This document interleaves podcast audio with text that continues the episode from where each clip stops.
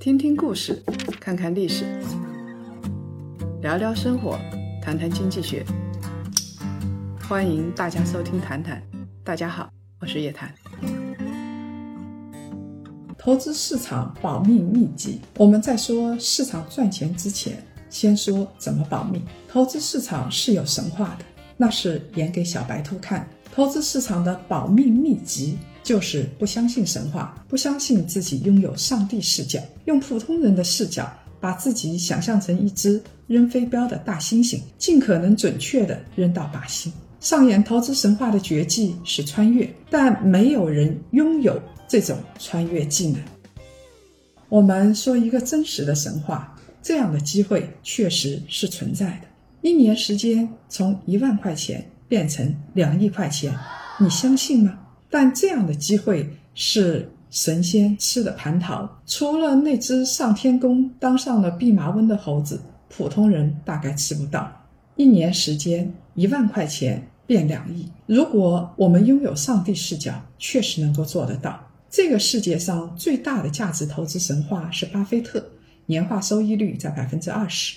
二零二零年，巴菲特在给股东的信里边披露，伯克希尔哈撒韦。从一九六五年到二零二零年，累计实现了两万八千一百零五倍的收益，年化收益是百分之二十。只有二零零一、二零零八年两年是负收益。有穿越绝技的人，他的收益可以远远的超过巴菲特。我们先来给大家讲一个电影故事。韩寒曾经导演过一本电影，叫做《乘风破浪》。里边写了个穿越故事，儿子阿浪从二零二二年穿越回到一九九八年，和自己未来的老爸徐正泰成了好哥们儿。那是一个盛行 BP 机的年代，徐正泰认为 BP 机肯定能够升值，所以就花钱买了一堆 BP 机囤在那儿。电影里边的反派黄志强觉得未来楼市一定能发财，他看中了徐正泰掌控的。KTV，因为这家 KTV 正好处于黄金地段。为了拿下 KTV 的地盘，黄志强承诺给正泰一伙人每人几套房。可是徐正泰觉得房子没用，他坚信黄志强是一个疯子，就把房子给放了。但是他未来的儿子阿浪是穿越回来的人，当然知道房子比 BP 机值钱的多。他劝说正太接受黄志强的条件。一家子就此坐上财富飞船，而不是在多年以后翻出一箱谁也不要、根本不值钱的 BP 机。如果你一觉醒来，发现自己穿越回二零二一年的第一天，给你一万块钱，这时候你可以上演神话，把它变成两亿。还是拿叶大美举例子，他手里有五百万的可投资资产，因为股市基金下跌。跑去买了两百五十万的货币基金，又买了二百四十九万的黄金 ETF 基金，都是为了避险用的。他只留下一万块钱放在股市。突然天降异象，叶大美穿越回二零二一年元旦。作为穿越回来的未来人，叶大美拥有上帝视角，拥有预知财富的能力。这个时候，叶大美才发现，原来自己也是徐正泰和财富飞船擦肩而过。二零二一年，商品类资产，尤其是原油类价格大涨。从二零二一年一月一号到十二月二十七号，从国内市场来看，黄金价格跌了百分之六点五二，白银更惨，下跌了百分之十五点零一，原油价格一飞冲天，大涨了将近百分之五十二。二零二一年，我们环顾国际市场，权益类资产涨得比较好的是法国、美国、印度这些国家的股市。法国的 C 四零指数涨幅最大，达到了百分之二十八点六二。标普五百、印度孟买指数分别上涨了百分之二十七点五六和百分之十九点九五。A 股的表现就两极分化了，中证五百、创业板指数。分别涨了百分之十四点二二、百分之十一点零四，这说明中小企业、创业板、高科技企业二零二一年是比较好的，大型企业的表现偏差。沪深三百下跌了百分之五点六。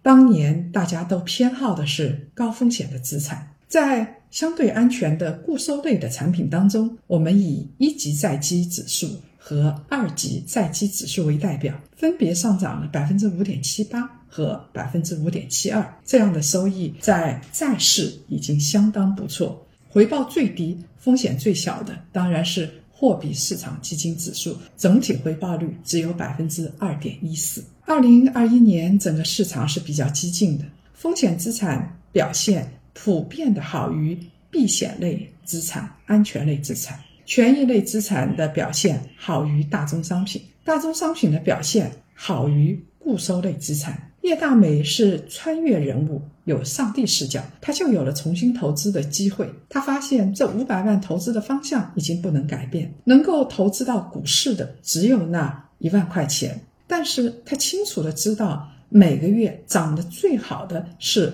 哪一只股票。所以，他画了一张二零二一年在 A 股用一万块钱赚两个亿的图鉴，剔除掉次新股，选出每个月的最牛股，精准抄底，精准逃顶。靠这一万块钱，他在十二月底居然赚了两个亿。请记住，在现实生活当中不存在叶大美这样的穿越式的人物。二零二一年在风险市场。绝大部分人认亏出局，一年从一万块钱变成两个亿，在穿越市场才会出现，这是神话。保命秘籍之一是不要相信神话。第二，我们得进行资产配置，资产配置才是王道。所谓资产配置，就是把资产配置到不同的篮子里边，可以分散风险。可以获得收益。我们需要有几类资产，比如说保障型的保险类的资产，还有各类的基金资产、股权类的资产、房产类的资产、现金类的资产，有不同国家的各个资产，放到不同的篮子里边进行资产的组合，就是资产配置，确保我们手里边有两个武器，进攻的时候有矛，防守的时候有盾，分散风险。保障收益，这是适合绝大多数人的投资方法。考虑到国人的月薪从几千块钱到几万块钱不等，专业投资者并不多，所以绝大部分人都要进行资产配置。